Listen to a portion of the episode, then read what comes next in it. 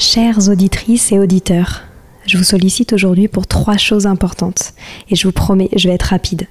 La première, j'ai lancé un sondage pour mieux vous connaître et faire évoluer mon travail. Si vous avez 5 minutes, cela m'aiderait énormément que vous y répondiez. Le lien est en description des derniers épisodes du podcast. Deuxième point, gagner ma vie avec le podcast est un gros challenge en ce moment. Pourtant, vous êtes de plus en plus nombreux ici. Alors si vous avez des contacts d'entreprise ou de fondations dans l'enfance, dans l'éducation, dans l'enseignement, dans la transmission, n'hésitez pas à m'écrire sur Instagram ou sur LinkedIn. Et enfin, si ce n'est pas déjà fait, abonnez-vous au podcast sur votre plateforme d'écoute préférée en cliquant par exemple sur suivre sur Apple Podcast ou s'abonner sur Spotify. Cela m'aide beaucoup à remonter dans les fameux algorithmes des plateformes. En tout cas, je tenais à vous remercier infiniment d'être toujours aussi nombreux à nous écouter. À très bientôt.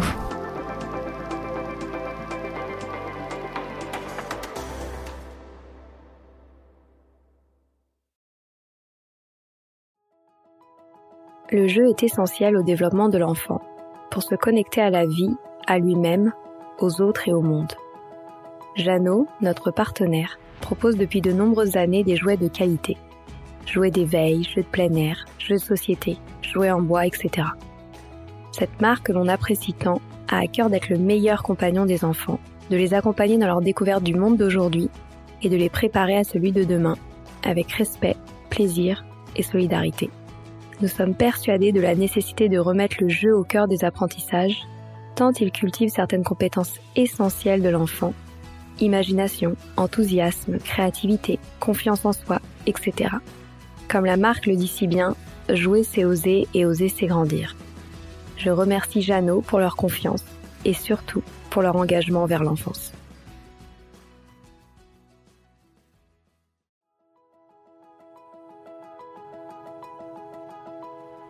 Bonjour à tous, ici Stéphanie Descleb, c'est moi, et Sylvie Descleb pour un nouvel épisode du podcast Les adultes de demain.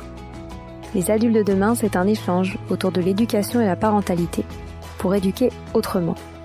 C'est aussi un livre qui s'intitule Offrir le meilleur aux enfants et qui est disponible dans les librairies en ligne à partir du 4 mai. Vous trouverez le lien sur notre compte Instagram et sur notre site lesadultesdedemain.com. Aujourd'hui, je vous propose de retrouver Stéphanie Couturier pour parler des émotions des enfants et plus particulièrement de la colère.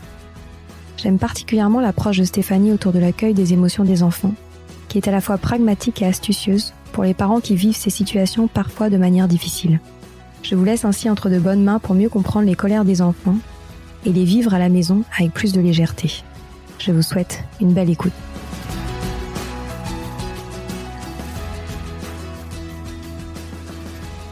Bonjour Stéphanie. Bonjour Stéphanie. c'est pas la première fois que l'on échange ensemble puisque tu étais intervenue au micro de notre podcast pour parler des enfants hypersensibles. C'était l'épisode numéro 86. En tant que psychomotricienne et sophrologue, tu travailles sur de nombreux sujets autour des enfants et notamment les émotions. Tu as écrit de nombreux livres à ce sujet, dont toute une collection d'histoires pour enfants autour des émotions, que je recommande vivement à nos auditeurs, et on reviendra certainement là-dessus pendant euh, notre échange. Et aujourd'hui, j'ai souhaité parler avec toi à nouveau pour parler d'une émotion bien particulière, la colère, chez les enfants. Mais avant cela, j'aurais aimé que tu reviennes sur le fonctionnement des émotions chez les enfants. Ok. Alors, euh, ce qu'il faut savoir, le, mot émotion, en fait, ça vient du latin, euh, movere, qui signifie mettre en mouvement. En fait, euh, mettre en mouvement, mais euh, ébranler, en fait, de cet ordre-là. Donc, c'est un ressenti intérieur, l'émotion, c'est un ressenti intérieur qui crée du mouvement en nous. Et là où un adulte a la capacité en fait de comprendre ce qu'il ressent euh, et même d'agir dessus, de s'apaiser parce que son cerveau est mature, bah pour un enfant c'est pas le cas. L'enfant a un cerveau immature, ça maintenant les neurosciences euh, l'ont montré, l'ont prouvé, enfin c'est bien établi. Euh, donc il n'a pas du tout la capacité physiologique de gérer seul ses émotions il reçoit le mouvement, donc ce mouvement intérieur, eh ben il le reçoit sans filtre, il le reçoit euh, sans barrage et sans code souvent, euh, d'où des manifestations euh, émotionnelles plus intenses. Sachant que si on se replace juste en tant qu'adulte, même pour un adulte, c'est difficile de, de si parfois comprendre avec un cerveau mature. On peut avoir des difficultés à comprendre ce que l'on ressent et, et, même à gérer. Enfin, il y a pas mal d'adultes qui restent euh, colériques aussi, qui ont, enfin colériques, j'aime pas utiliser ce mot, mais qui sont traversés euh, par des émotions euh, très très fortes et euh, qui ont des difficultés à justement à les canaliser. Donc, euh, pour un enfant avec un cerveau qui est immature, pour lui, c'est tout simplement impossible. Et comment cela évolue à travers l'âge de l'enfant? Alors, euh, ça, alors ça évolue, on va dire en tout cas dans le positif, parce que progressivement un enfant va apprendre grâce à l'adulte et c'est vraiment l'adulte, le tuteur, qui va aider euh, l'enfant à comprendre ce qu'il, enfin ce qui se passe en lui. Euh, donc progressivement, l'enfant va apprendre à comprendre ce qu'il ressent, savoir que là, cette, cette vague très très forte en lui, ben, c'est de la colère ou c'est de la peur ou c'est euh, euh de la jalousie ou euh, euh, c'est une frustration euh, plus pure, on va dire, parce qu'il n'y arrive pas, donc ça va être mêlé à, à la confiance en soi. Enfin voilà, c'est des petites choses progressives en fait qui vont se mettre en place, qui vont permettre à l'enfant de comprendre euh, ce qui se passe, et puis euh, d'agir différemment avec l'expérience. Plus l'enfant aura l'expérience de cette émotion, euh, mieux il va la comprendre, mieux il va l'appréhender et mieux il va pouvoir agir en fait dessus. Tu conseilles donc en tant que parent de nommer les émotions dès le plus jeune âge aux enfants? Oui, c'est vraiment important pour en tant qu'adulte, pour accompagner nos enfants le mieux possible, ce qui est important, c'est justement de mettre des mots sur les émotions au quotidien.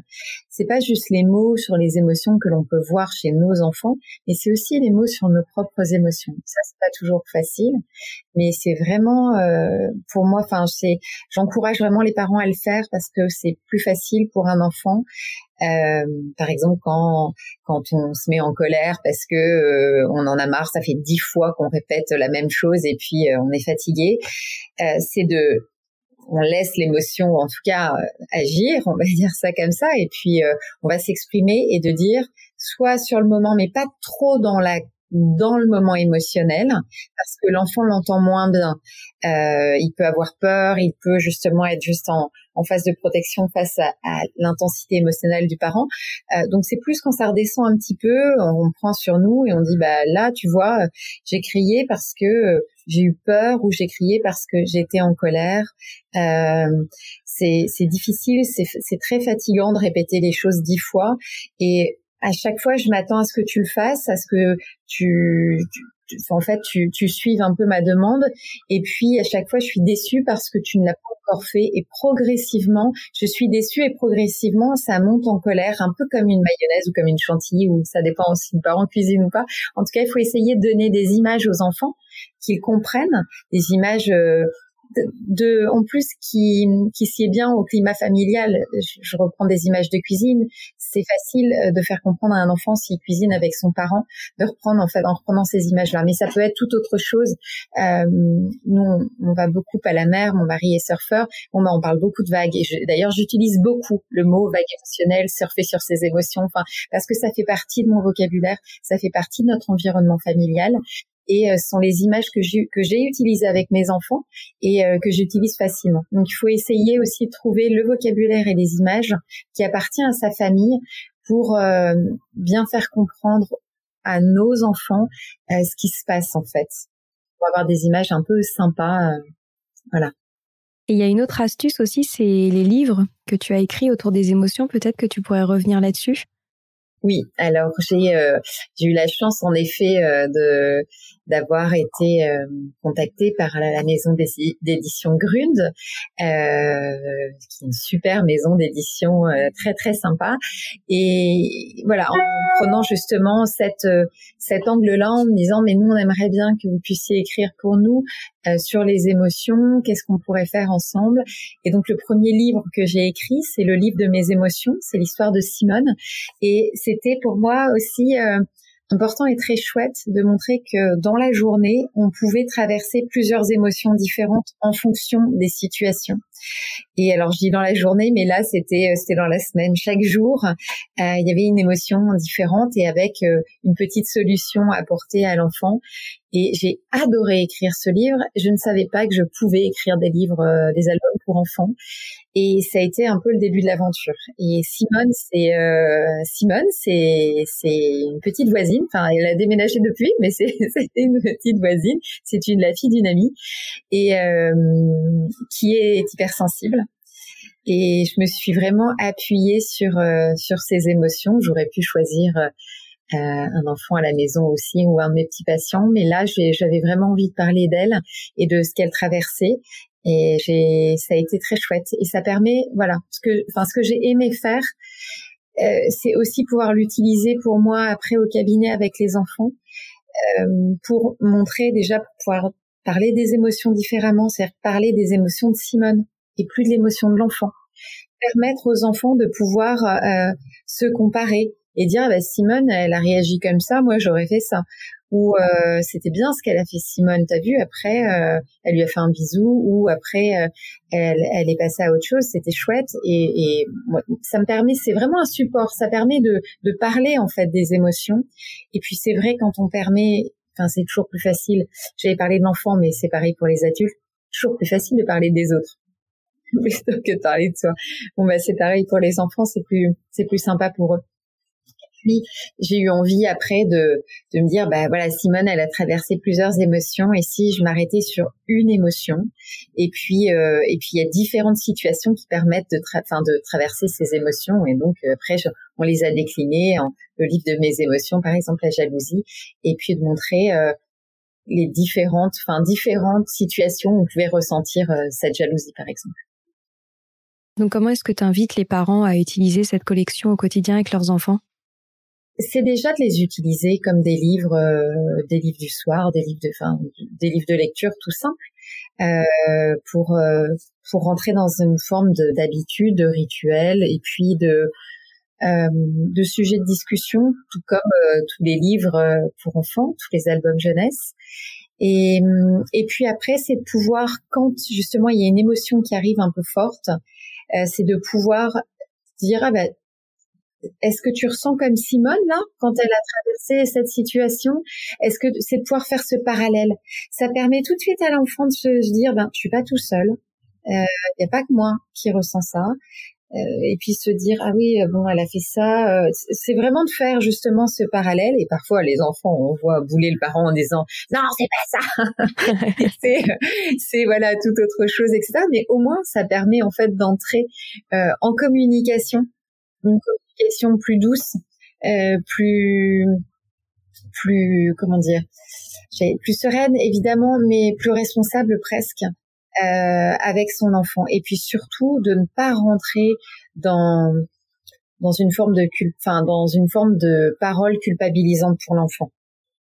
Euh, j'ai toujours cette image qui est importante pour moi, c'est que il faut arrêter de coller des étiquettes sur nos enfants. Comme tout à l'heure, j'ai dit colérique, mais en gros, on, vraiment, on ne dit pas. Enfin, je parlais d'un adulte, c'est pour ça que je me suis permise de le dire. Mais même aux adultes, il faut éviter de ça, ça comme ça. Mais en fait, non, on ne dit pas colérique. C'est un adulte ou c'est un enfant qui est traversé par des colères. Et euh, on, on peut tous être traversés par certaines émotions. Moi, j'ai grandi en entendant que j'étais colérique.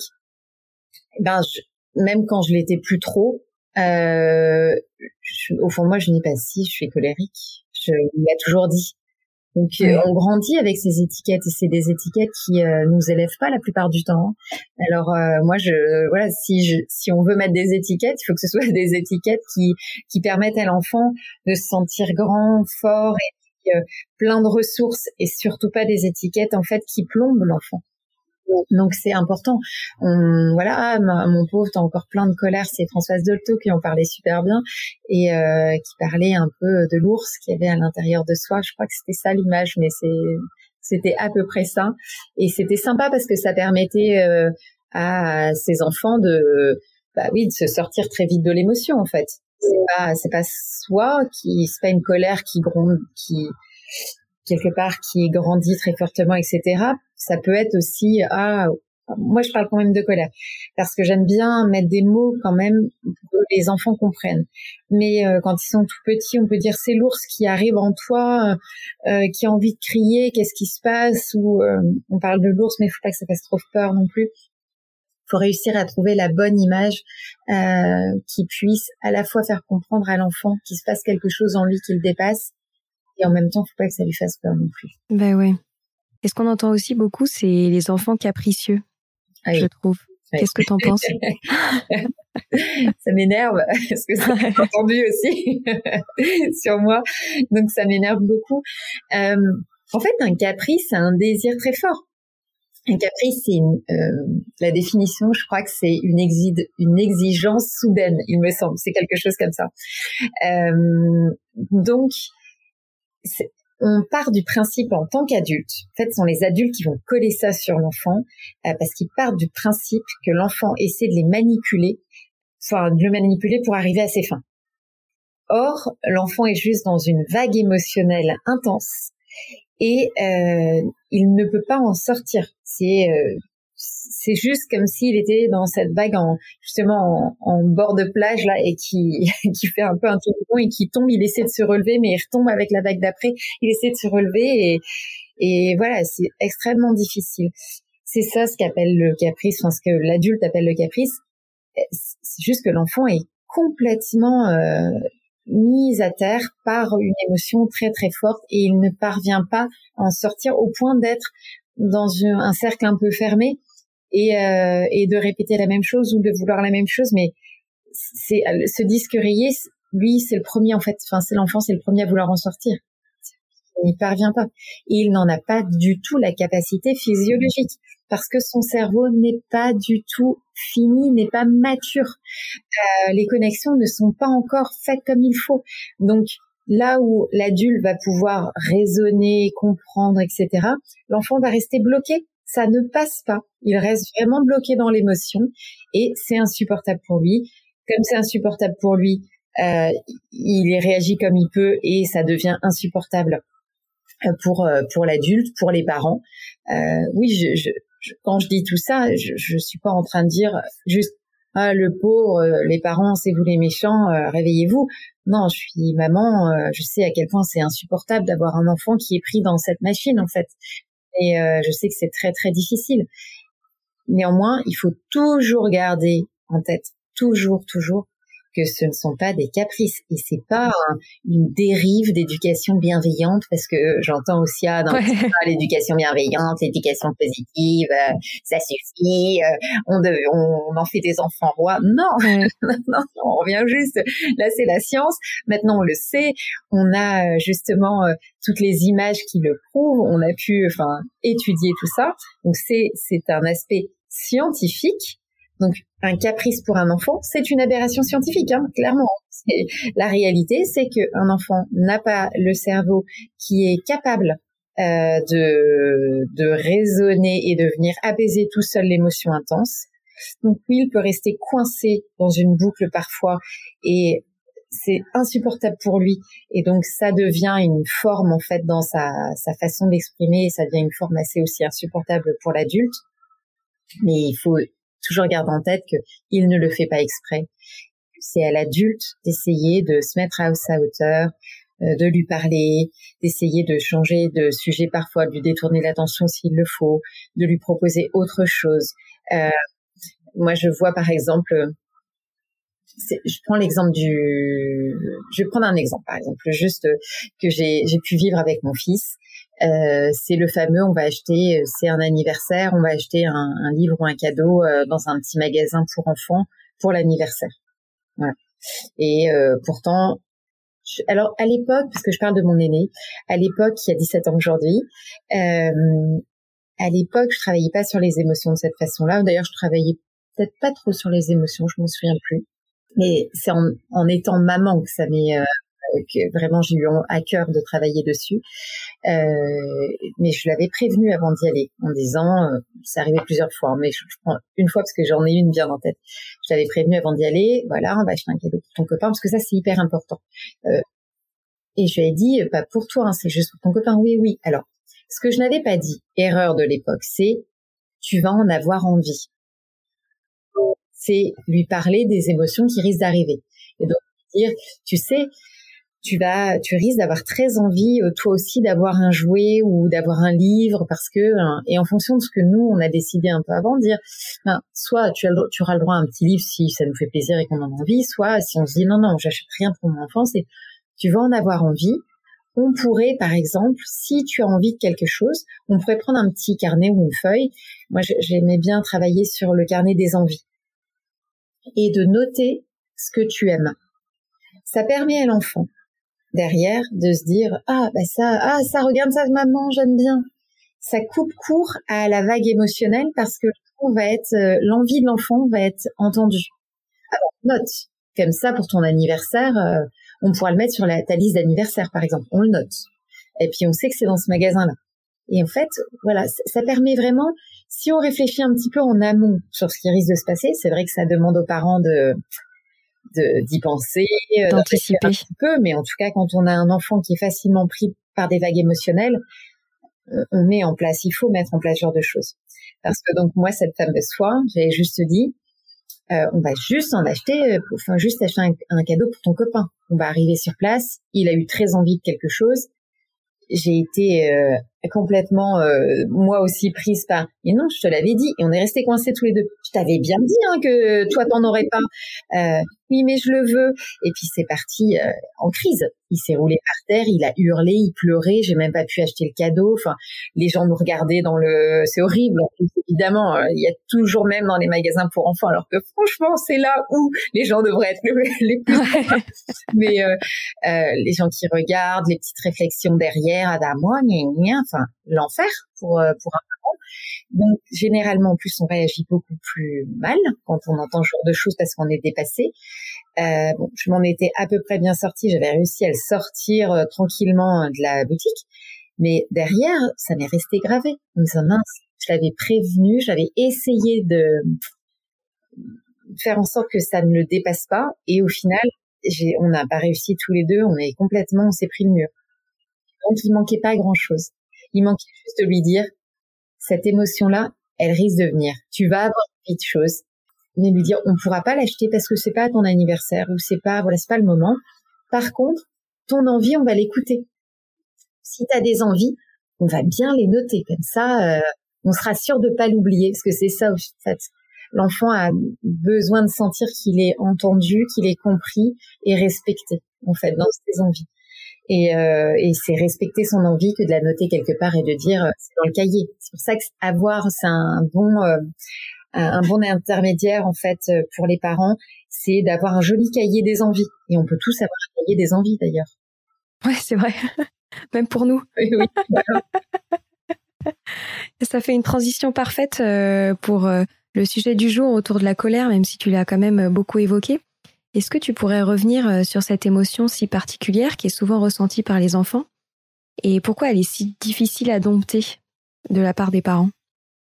Elle est, euh, difficile parce qu'elle est souvent, la colère est souvent, euh, comment dire, très démonstrative.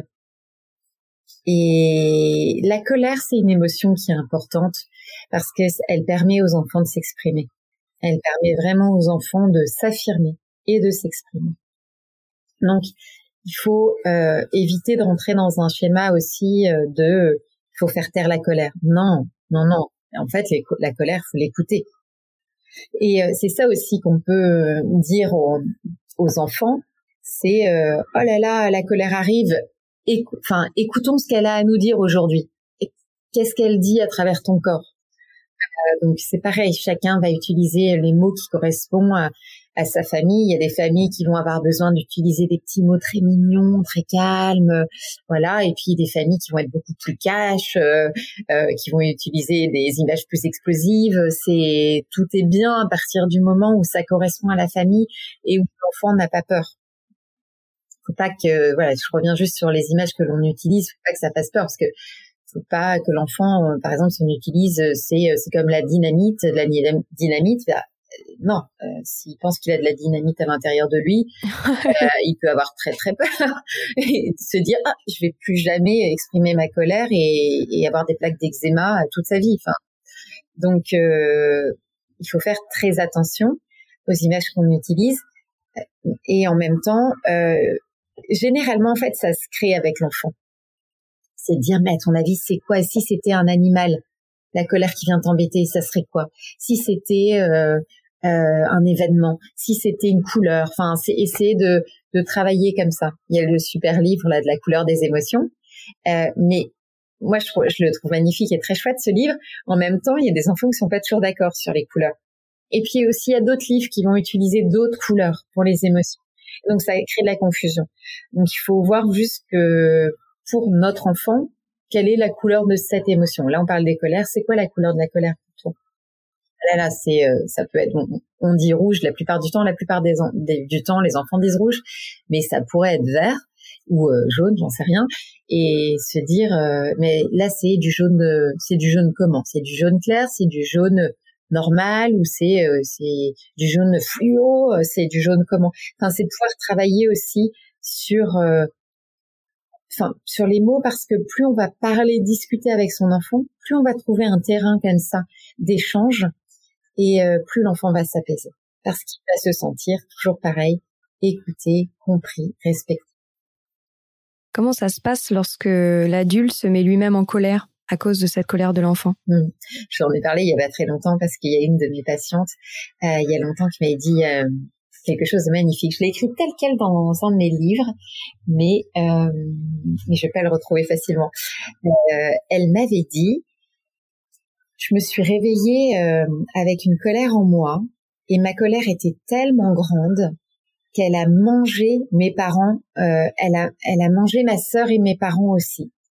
Et après, alors je sais plus exactement, mais c'était génial parce que c'était vraiment pas elle. Enfin, c'était top, quoi. Euh, c'était, elle s'est réveillée pas de bol. Elle avait quelqu'un à l'intérieur d'elle et c'était tellement énorme que bah, cette personne est venue manger les autres au passage. Et après, euh, tout le monde était en colère et c'était n'importe quoi.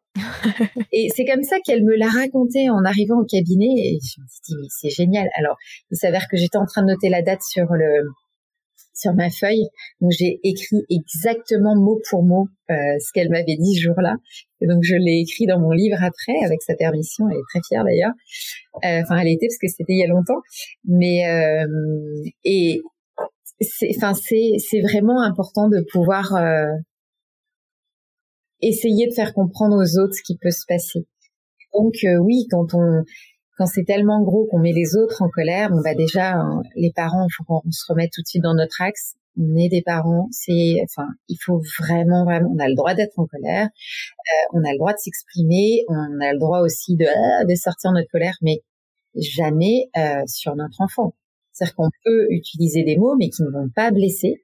C'est super important. Euh, si on est dépassé, si on sent que notre colère nous dépasse complètement, on s'isole en fait on s'isole, on respire. Euh, euh, si on a du relais, on va courir 10 minutes, euh, on va faire un tour. Si on n'a pas de relais, on s'isole. Hein. Il faut vraiment parce que parfois on n'a pas la capacité de retenir aussi son corps quand on a été en plus enfant maltraité. c'est un peu un réflexe de vouloir maltraiter son enfant si on n'a pas été accompagné suffisamment pour pour justement mettre le doigt sur ce qui s'est passé pour nous et puis travailler et puis voilà tout ça. Donc il faut vraiment prendre du temps, euh, voir quelle est la part des choses entre notre propre enfance et puis ce qu'on est en train de vivre quand on est complètement dépassé. Essayer de comprendre pourquoi on se met dans cet état aussi. Est-ce que c'est juste de la fatigue? Est-ce que ça vient réveiller quelque chose en nous? Euh, Est-ce que juste voilà, on se sent triste et dépassé parce qu'on a eu l'impression d'avoir déjà tout fait et puis euh, plus. Enfin, c'est essayer de comprendre. Et puis une fois que c'est redescendu, c'est de pouvoir euh, en parler à son enfant. Dire, euh, tu vois là, ça m'a vraiment mise en difficulté euh, bah, parce que moi, quand j'étais petite,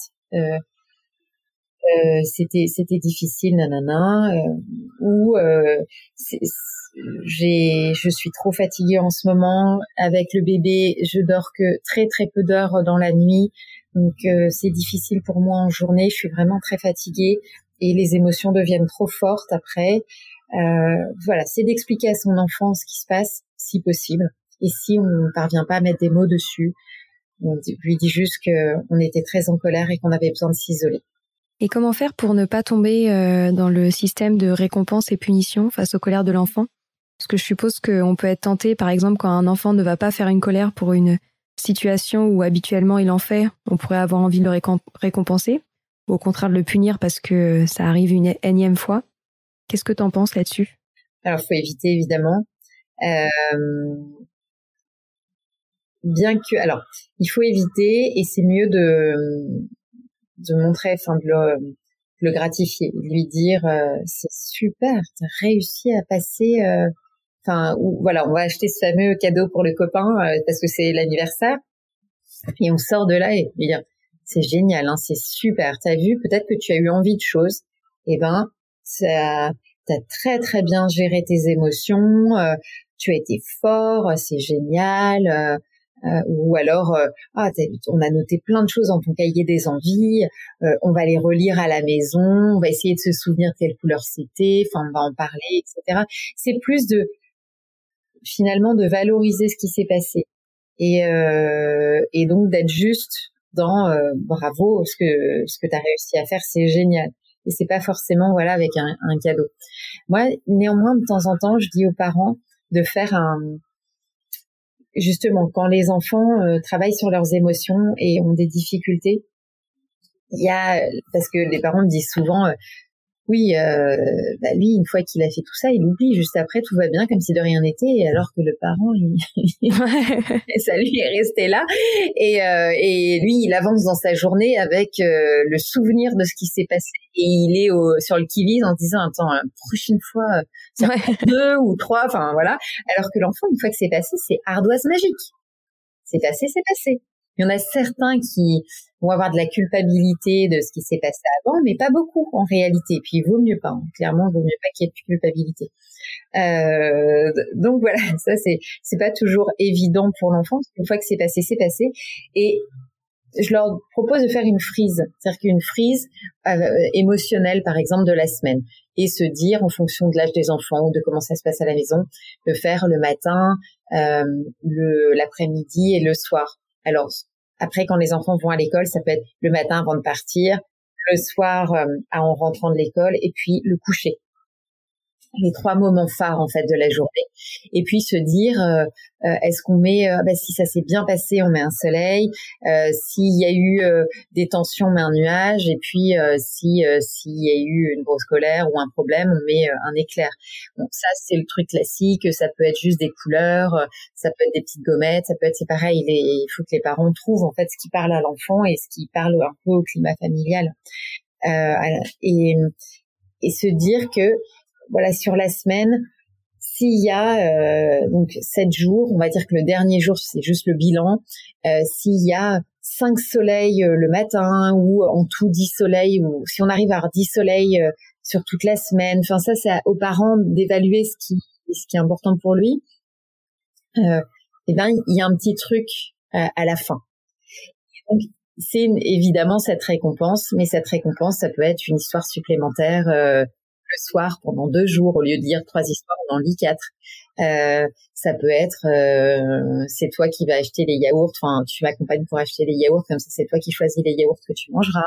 Ça peut être, enfin voilà, c'est pas forcément un cadeau.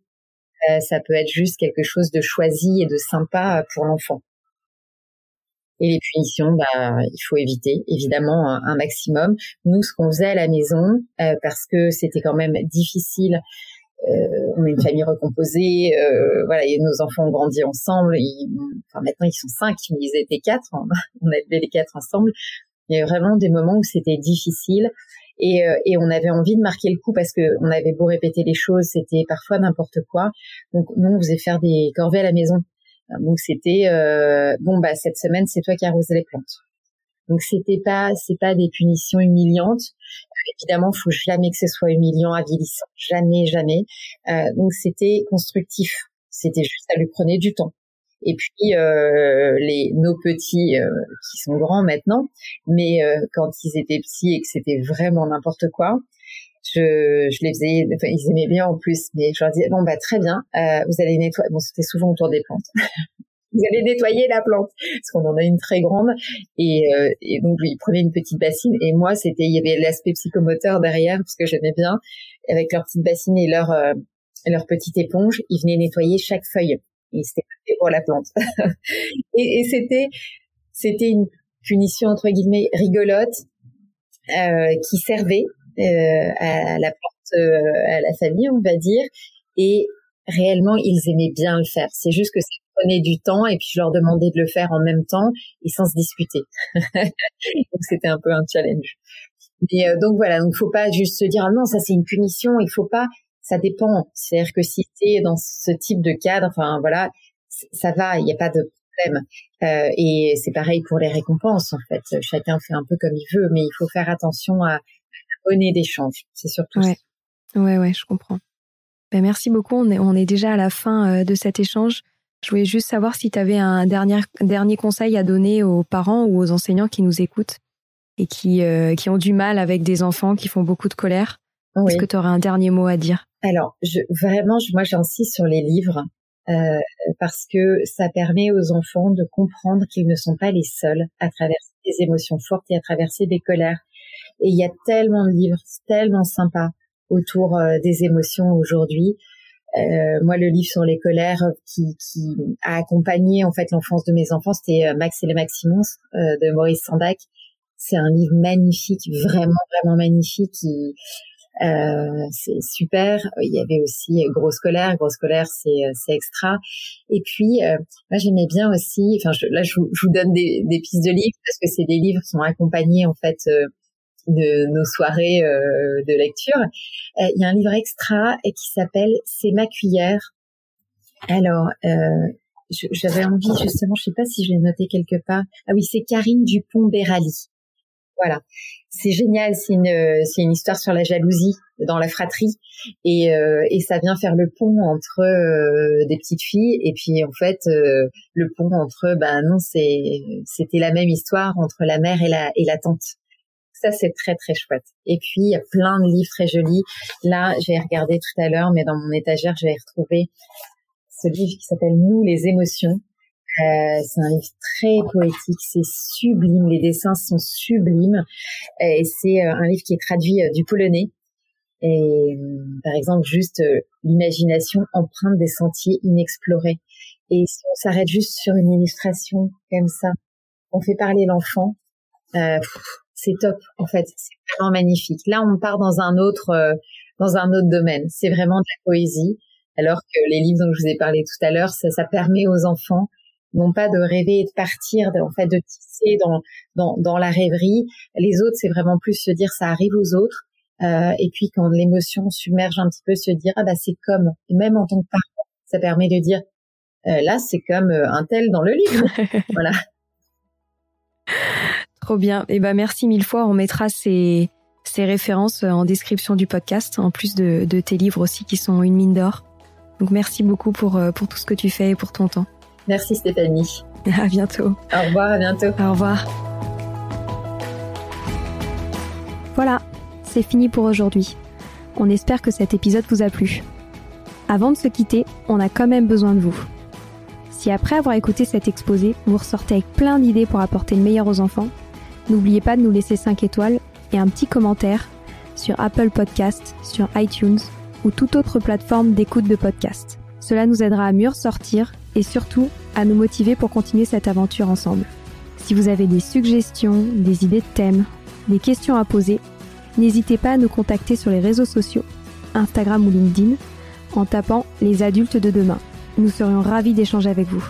Si vous souhaitez en savoir davantage sur Sylvie, je vous invite vraiment à aller voir son blog sylvidesclep.com ou à la suivre sur Instagram en allant sur son profil sylvidesc, D-E-S-C, Montessori. Enfin, si vous souhaitez en savoir plus sur le calendrier des prochaines formations Montessori, rendez-vous sur www.apprendre-montessori.fr. On a hâte de vous retrouver vite et à très bientôt sur les adultes de demain.